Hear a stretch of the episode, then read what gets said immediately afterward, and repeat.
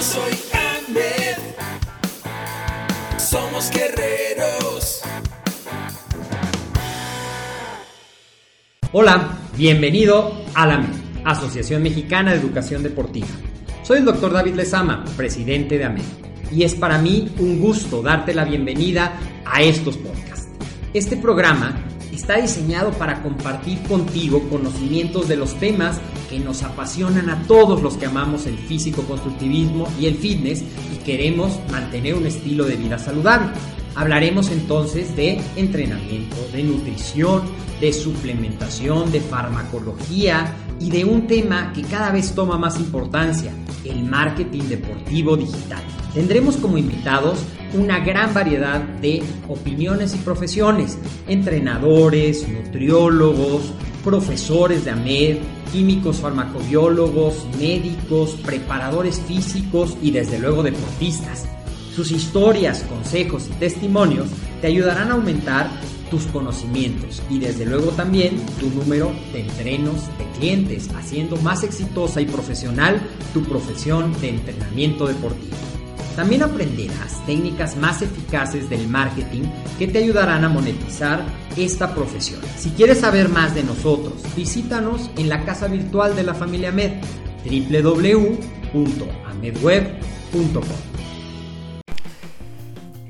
Hola, ¿qué tal? Bienvenido a un episodio más de AMED, el deporte, la nutrición y el emprendimiento deportivo más cerca de ti. Yo soy el doctor David Lezama y hoy te voy a hablar de cómo calcular con cuánto peso debes de trabajar para aumentar tu masa muscular.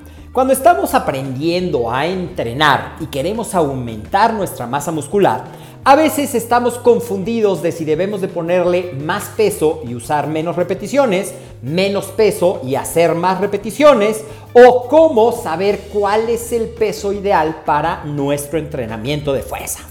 Y te quiero platicar, aunque los conceptos van evolucionando y actualmente un concepto que está empezando a tomar más vigencia es el concepto de tensión mecánica, el continuo de tensión mecánica, que aunque no es el día de hoy de lo que te quiero platicar, te cuento por si lo has escuchado, que se refiere a que independientemente de la carga que nosotros ocupemos, si el tiempo que nuestro músculo permanece en tensión es suficiente para el estímulo de las fibras musculares, eventualmente podemos lograr resultados de hipertrofia. Esto entra dentro de las vanguardias o de los conocimientos que se van dando alrededor del entrenamiento de fuerza.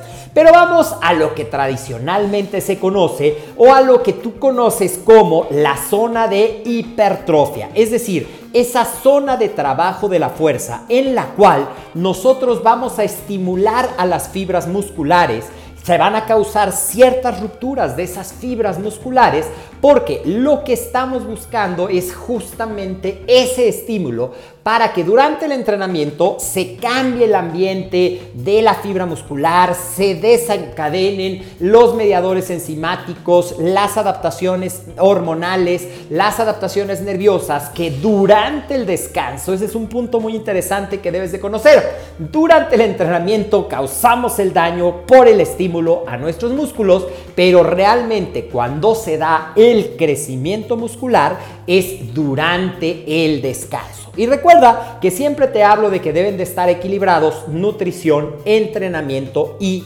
descanso.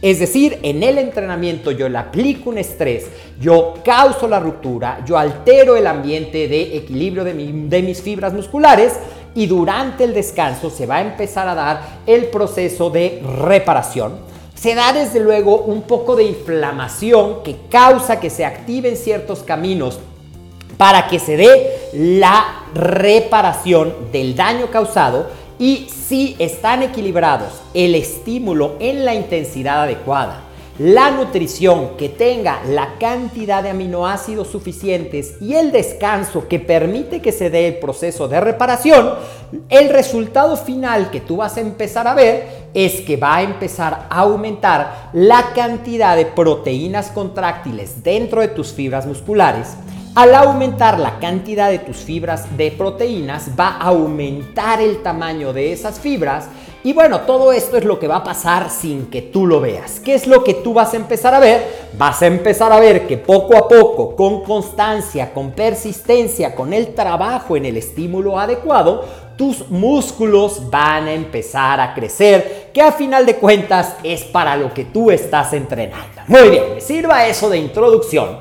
Ahora te voy a platicar de una manera muy sencilla cómo calcular los estudios que están bastante establecidos y probados nos dicen que para lograr ese estímulo de la hipertrofia muscular, nosotros debemos de entrenar con una intensidad tomando como base lo que es el 100%, que ya en otros episodios hemos hablado de lo que es una repetición máxima una repetición máxima es la cantidad máxima de peso que tú eres capaz de levantar en una sola repetición, respetando la técnica adecuada de ejecución del ejercicio.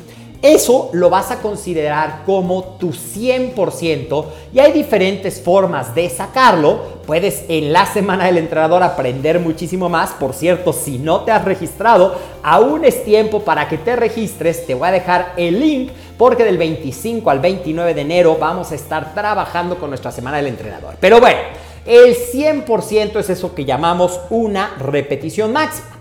Y para trabajar dentro del rango del estímulo de la hipertrofia, nos habla que nosotros debemos de estar entrenando en un rango de entre el 65 y el 85%. Vamos a hacerlo muy sencillo. Supongamos que tú lo máximo que puedes levantar en determinado ejercicio son 100 kilos. Vamos a suponer que tú puedes hacer sentadilla con 100 kilos. Para estar en el rango de la hipertrofia, tú deberías de estar trabajando con un peso que vaya entre los 65 y los 85 kilos.